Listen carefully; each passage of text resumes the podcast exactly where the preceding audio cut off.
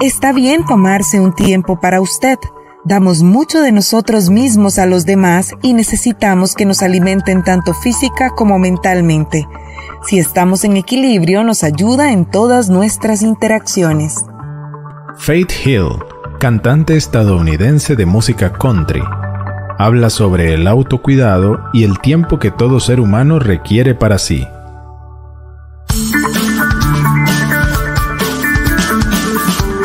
Onda UNED.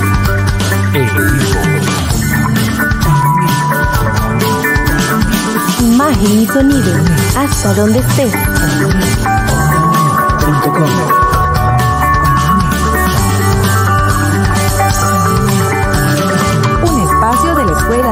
Ciencias Sociales y Humanidades de la UNED. Hasta donde estés. Onda UNED. Acortando distancias. Hola, muchísimas gracias por acompañarnos en un nuevo programa de Cátedras sin Fronteras aquí en Onda UNED. Te saluda la periodista Ángela Arias y, y, hoy me acompaña la tutora Edith Vargas Matamoros. Doña Edith, muchísimas gracias por estar aquí con nosotros y con nosotras otra vez. Hola Ángela, gracias a vos.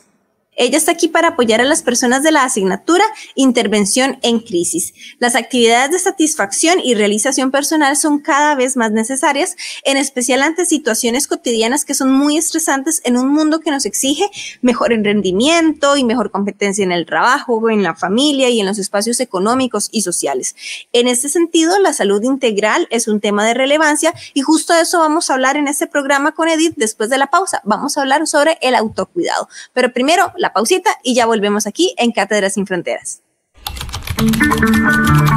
Acompañamos tus estudios. Cátedras sin Fronteras.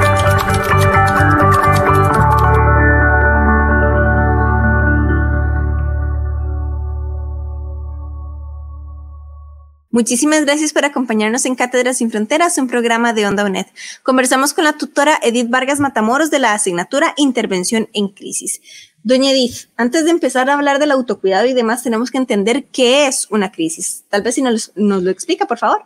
Mira, una crisis es un cambio mm, abrupto eh, y significativo, complicado, que usualmente eh, nos va a inestabilizar, nos va a poner en una condición eh, difícil y de alta vulnerabilidad, eh, que va a generar un impacto emocional significativo entre en las personas que lo viven.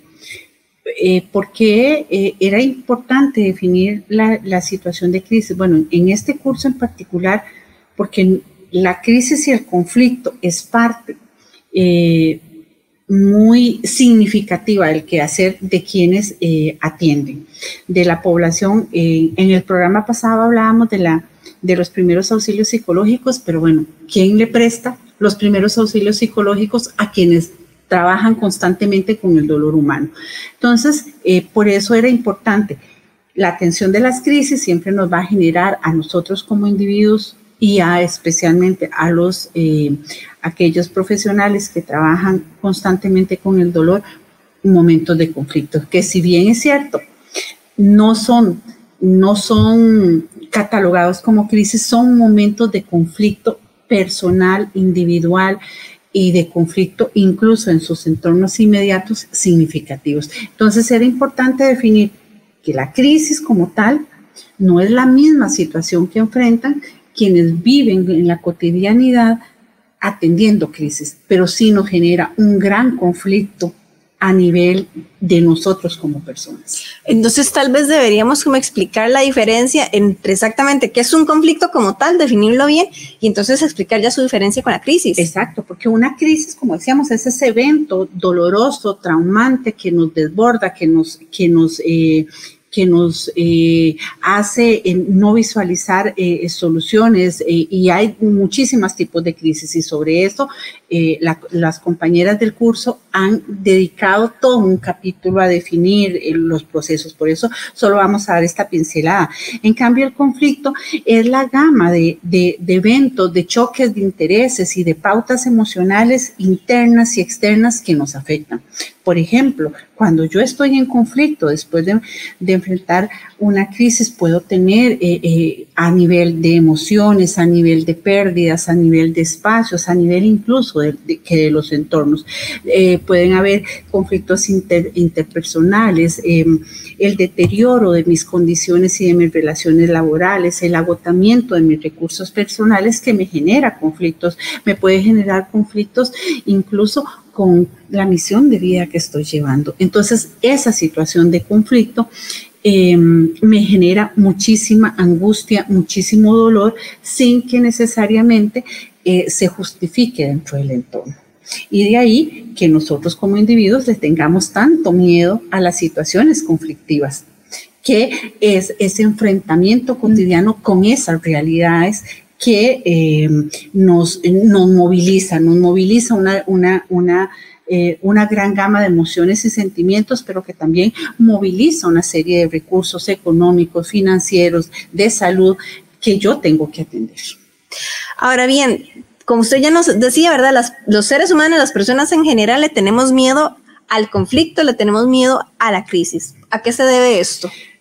El gran miedo al conflicto es que como te decía, nos genera esa serie de movilizaciones y esa serie de cuestionamientos a nuestra, a nuestra propia situación. O sea, yo, por ejemplo, como profesional de la salud o como profesional de las ciencias policiales, me puedo enfrentar a esto es lo que yo quiero eh, tener en la cotidianidad. Yo quiero estar enfrentada de manera constante al dolor humano, a cosas que trascienden incluso mi, las soluciones que yo visualizo a nivel personal o en el propio entorno institucional. Esto es lo que quiero pero esa, esa remoción de emociones en relación al tema también trasciende a nuestros espacios familiares y, y nos necesariamente nos tiene que replantear entonces en, una serie de tomas de, de decisiones.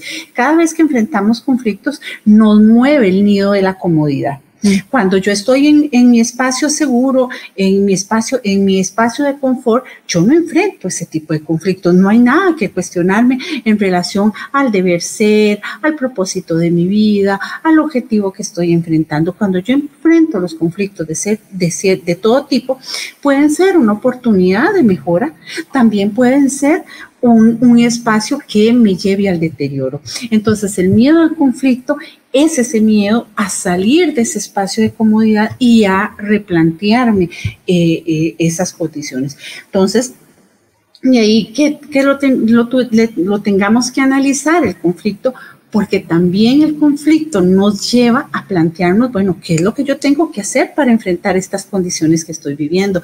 Y ahí caemos al otro término. Bueno, ¿qué es lo que tengo que hacer para, a pesar de estar enfrentando cotidianamente situaciones conflictivas, cómo me puedo cuidar yo mejor? ¿Cómo puedo ser yo mejor persona? ¿Cómo puedo ser yo mejor profesional? cómo puedo hacer mi trabajo de la mejor manera que no me afecte tanto a mí en lo personal como, como individuo, pero también al entorno en el que yo me desempeño, mi entorno laboral, mi entorno familiar. ¿Cómo hago para estar en las óptimas condiciones que requieren? ¿Qué implicaciones físicas y emocionales enfrentan las personas que trabajan de manera constante con situaciones de crisis y conflicto? Y por eso me refiero, por ejemplo, a las personas que usted ya nos adelantaba en el programa anterior, ¿verdad? bomberos, eh, agentes de policía, incluso también cruzrojistas? Eh, bueno, estamos enfrentados constantemente al dolor humano. Eso implica una movilización y un desgaste de energía significativo. Estamos enfrentados a, muchísimas veces el compromiso de situaciones económicas, digamos, eh, a problemas de sueño, a estrés permanente, a, condiciones laborales de alta angustia y a veces incluso de desesperanza. Entonces, em, a, situaciones que trascienden normalmente em, normalmente lo que votan muchísimas eh, profesiones o muchísimas otras labores puede hacer. Y eso significa entonces que siempre tenemos, tendremos que estarnos replanteando el qué hacer, cómo buscar esas mejores estrategias. Entonces, de ahí las situaciones eh, de desgaste, de insomnio, que muchísimas veces, mm. o sea, cómo llegar Hoy yo te decía cuando venía, estoy tomando un café, porque venía atravesando situaciones pesadas a nivel laboral y tengo que venir con mi mejor cara a cumplir el objetivo.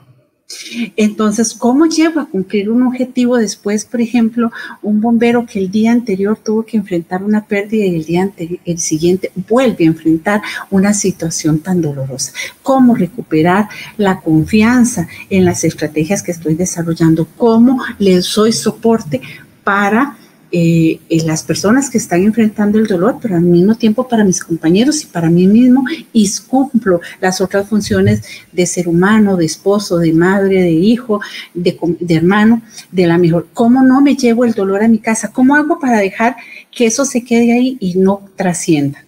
Usted nos hablaba, por ejemplo, de insomnio, pero ¿hay alguna, alguna otra manifestación física de las personas? Por supuesto, el cansancio, el agotamiento, la desesperanza, eh, problemas de alimentación, problemas de sueño, eh, eh, ah, eh, estados de depresión, angustia. Entonces, como, como decimos en ciencias sociales y muchos de los psicólogos, muchos tenemos que o tienen que terminar pagándose a ver, buscando ese soporte que les dé la parte emocional que necesitan para recuperarse, buscar esos espacios de recuperación. Y ahí es donde caemos en la importancia de validar el autocuidado.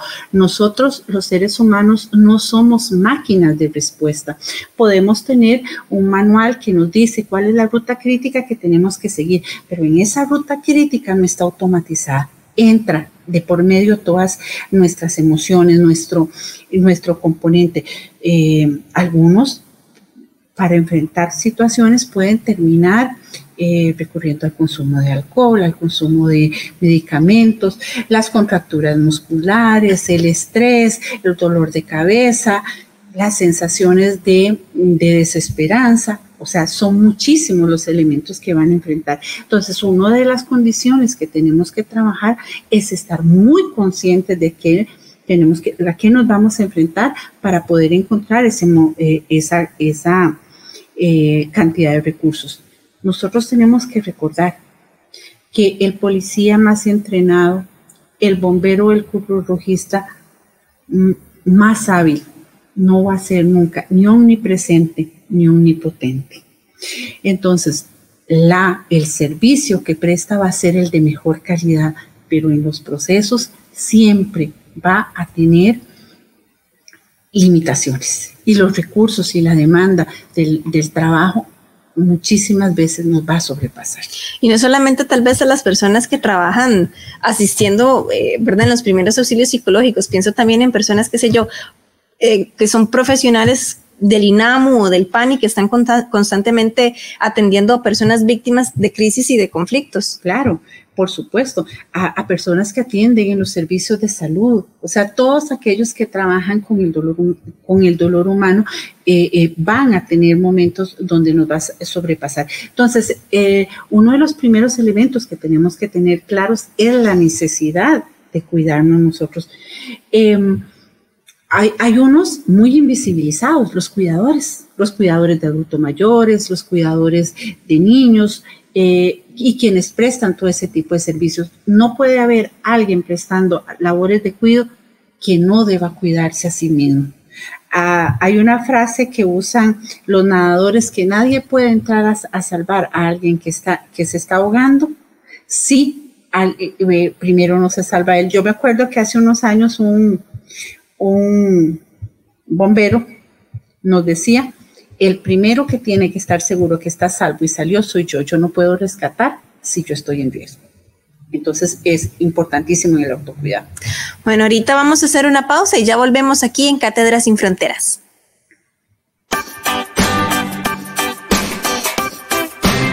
¿Sabías que... La resiliencia es la capacidad de las personas para superar y adaptarse a los eventos adversos. Este concepto nos lleva a revisar las condiciones de inteligencia emocional, así como el reconocimiento de las emociones propias y de quienes se encuentran en el entorno. El autoconocimiento permite identificar nuestras habilidades emocionales de forma asertiva y plantearnos fines realistas. Además, facilita la tolerancia y flexibilidad esto permite afrontar los inconvenientes con más confianza y creatividad, lo que suministra el optimismo ante las adversidades y verlas como oportunidad para aprender y crecer. De esta manera, la resiliencia ayuda a que las personas nos sintamos dueñas de nuestro destino. Apoyando a mi gente, educando a Costa Rica, rescatando tradiciones, Radio Nacional. Onda UNED. Acortando distancias. Muchísimas gracias por seguir con nosotras aquí en Cátedras Sin Fronteras, un programa de Onda UNED. Conversamos con la tutora Edith Vargas Matamoros de la asignatura Intervención en Crisis. Doña Edith, ya hablamos un poquito sobre las crisis, los conflictos, ¿verdad? Cómo las personas que viven constantemente en sus trabajos estas situaciones, pues tienen algunos síntomas, ¿verdad? Eh, físicos y emocionales. Pero ahora sí, hablemos un poquito ya del autocuidado. Primero que todo, ¿cómo pueden prepararse las personas cuando el desempeño laboral o profesional implica que constantemente se enfrentan a esas situaciones de crisis y de conflicto. Una, reconociendo el tipo de trabajo que estamos haciendo y reconociendo el desgaste físico y emocional que ese trabajo nos, lleva. Por ejemplo, las personas que prestan servicios en la policía, en bomberos, usualmente están expuestos a larguísimas jornadas laborales. Entonces eso implica muchísimas veces dormir en condiciones de incomodidad, eh, estar alejados de sus grupos familiares, un deterioro en la calidad de vida, eh, la construcción tal vez de relaciones mucho más solidarias con su grupo de trabajo, pero es el reconocimiento de que eso nos cobra a nosotros eh, como personas una factura en, em, en, la, em, en la parte emocional y en la parte física y que eh, estas situaciones se nos pueden revertir en algún momento. Si yo tengo conciencia de, estas situaciones, puedo empezar a construir también eh, espacios de hábito muchísimo más saludables, reconocer que necesito cuidar de mi salud física, que necesito eh, mejorar mis condiciones de vida, que necesito mantener una dieta sana, que necesito hablar de mis emociones y cómo estas me pueden trascender en algunos momentos, em, eh, formar parte de ese grupo de apoyo. Bueno, creo que mm, algunas de estas organizaciones tiene espacios de, digamos, de concertación y de apoyo para, para sus empleados, pero yo no me puedo creer, como, es, como les decía antes, la persona magnánime o, omnipotente que todo lo puedo hacer. Hay momentos en que tengo que, como dice uno, darme de baja yo emocionalmente para sentir que busco ayuda, e, ese reconocimiento es parte de lo que me va a permitir prevenir, es parte de reconocer que requiero de autocuidado. y el autocuidado implica asumir una responsabilidad para con mi salud física, para con mi salud emocional, que me permita estar en las óptimas y si no, en las mejores condiciones para enfrentar lo que la cotidianidad me, eh, me, me demanda. Hemos hablado mucho de autocuidado como tal, pero todavía no lo definimos. ¿Qué es autocuidado? Es el autocuidado, es esa asunción de responsabilidades para escoger un estilo de vida saludable para conmigo y generar acciones y estrategias que me permitan mejorar mi calidad de vida y mantener mis condiciones de estabilidad eh, como persona, para tener prácticas saludables que eh, me permitan seguir funcionando eh, en mi propia vida, en mi salud, en mi bienestar, que me permitan favorecer procesos de descanso adecuados, que me permitan tener alimentación plena, que me, o sea, estos gorditos no van de acuerdo con el autocuidado que una persona debe tener. Vos tenés todas las condiciones físicas de autocuidado, pero cuando uno, eh, con el paso del tiempo, eh, uno dice, bueno, me estoy cuidando poco. Cuando yo en la mañana me puedo ver al espejo, por lo menos, y darme, aunque sea unas estrategias para sentirme bien conmigo misma, es parte de generar esos espacios, pero realmente generar espacios de autocuidado sanos. Y esa debería ser la constante. A las personas que trabajamos eh, con el dolor humano se nos olvida con mucha facilidad. Y pensamos ah, muchísimas veces que tenemos todo el control y somos muy controladores. Resulta que ceder un poco del control en muchos de los espacios y, dar esa posibilidad de apertura para que otros también vengan a ser es parte de favorecer el autocuidado. Muchísimas, muchísimos de los procesos eh, em, que no favorecen es precisamente el aislamiento. Llego tan cansada, tan agotado, ¿verdad? Después de una jornada laboral extenuante, como, y solo quiero reunirme y tomarme unos, unas, em, unas bebidas espirituales. Espirituales, un poco alcohólicas, eh, ver tele y, dormir. más, y dormir. Y tal vez un dormir que no genera esa estrategia de sano descanso. Eso es autocuidado, no, eso fue tirarse y evadir. En realidad el autocuidado viene a que de manera consciente yo planifico estrategias que me permitan eh, bajar los niveles de estrés, bajar los niveles de, eh, de angustia, eh, devolverme a mi centro, comer saludablemente, hacer ejercicio, recuperar la fuerza que me permita continuar en el día a día con estrategias mejores de intervención. En la medida en que yo estoy sano, no voy a crear esos espacios de conflicto, tampoco voy a poder tomar las decisiones, las decisiones adecuadas, voy a generar una mejor autorregulación emocional que también me va a la larga a permitir una mejor respuesta. Pero entonces el autocuidado en la intervención en crisis es un proceso paralelo. Deberían estar así, súper unidos.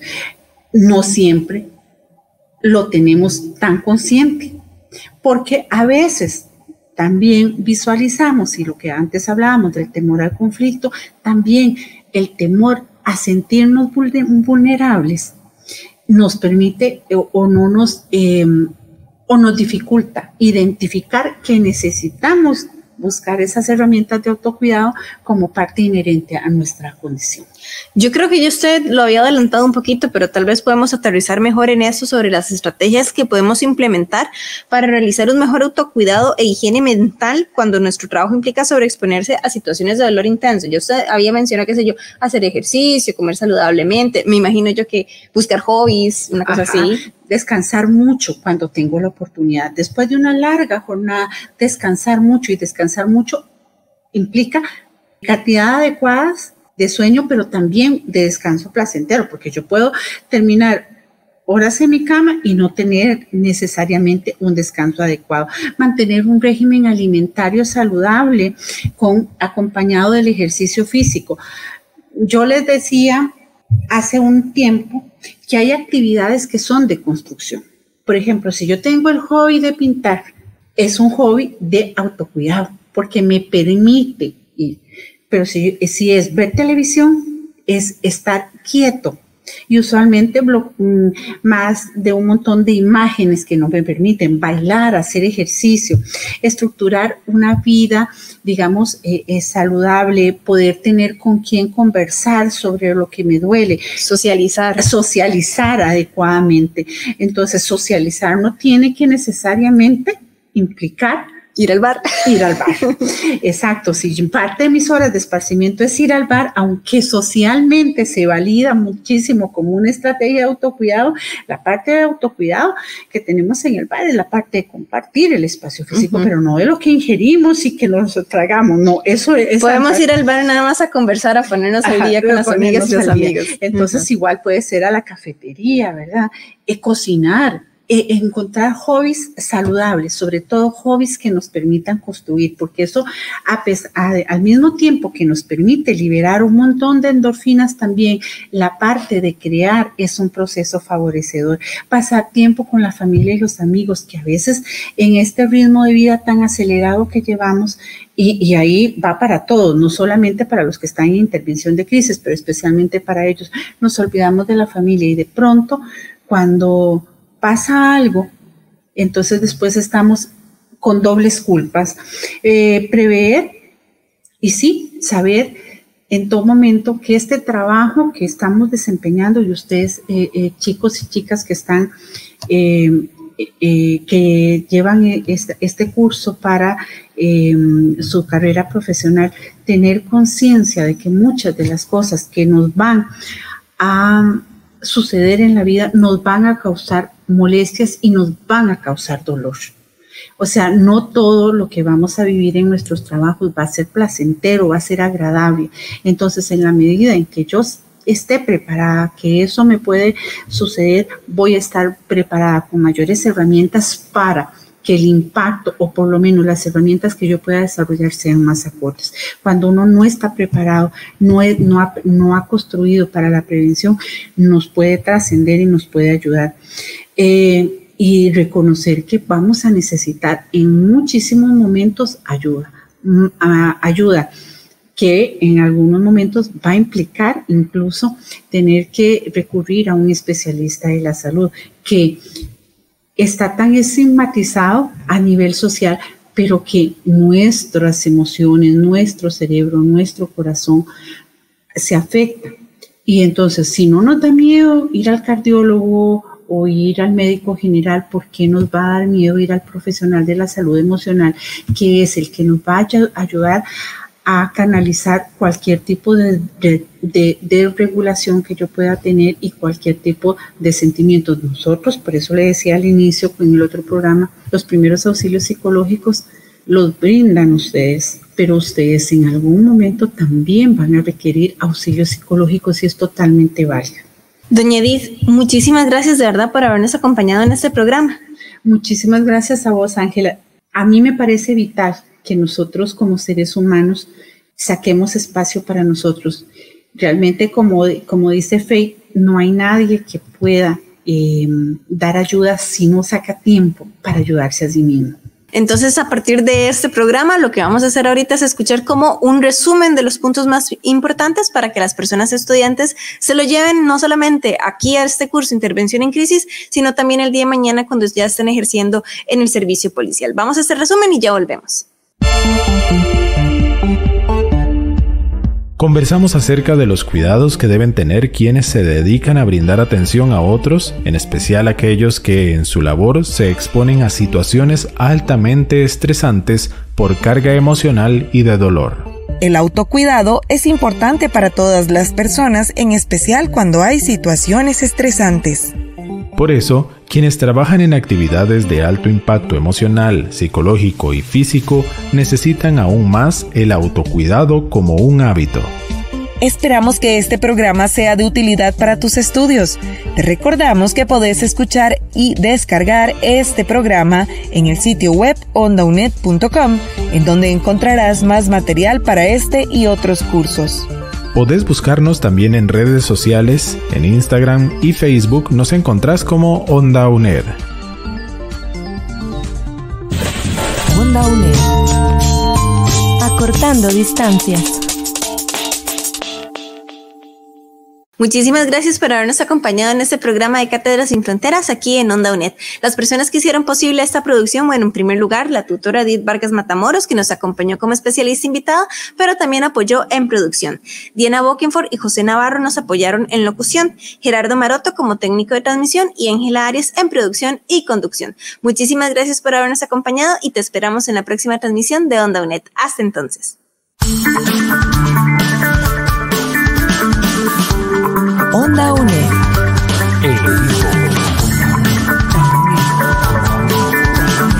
Imagen y sonido. Hasta donde estés.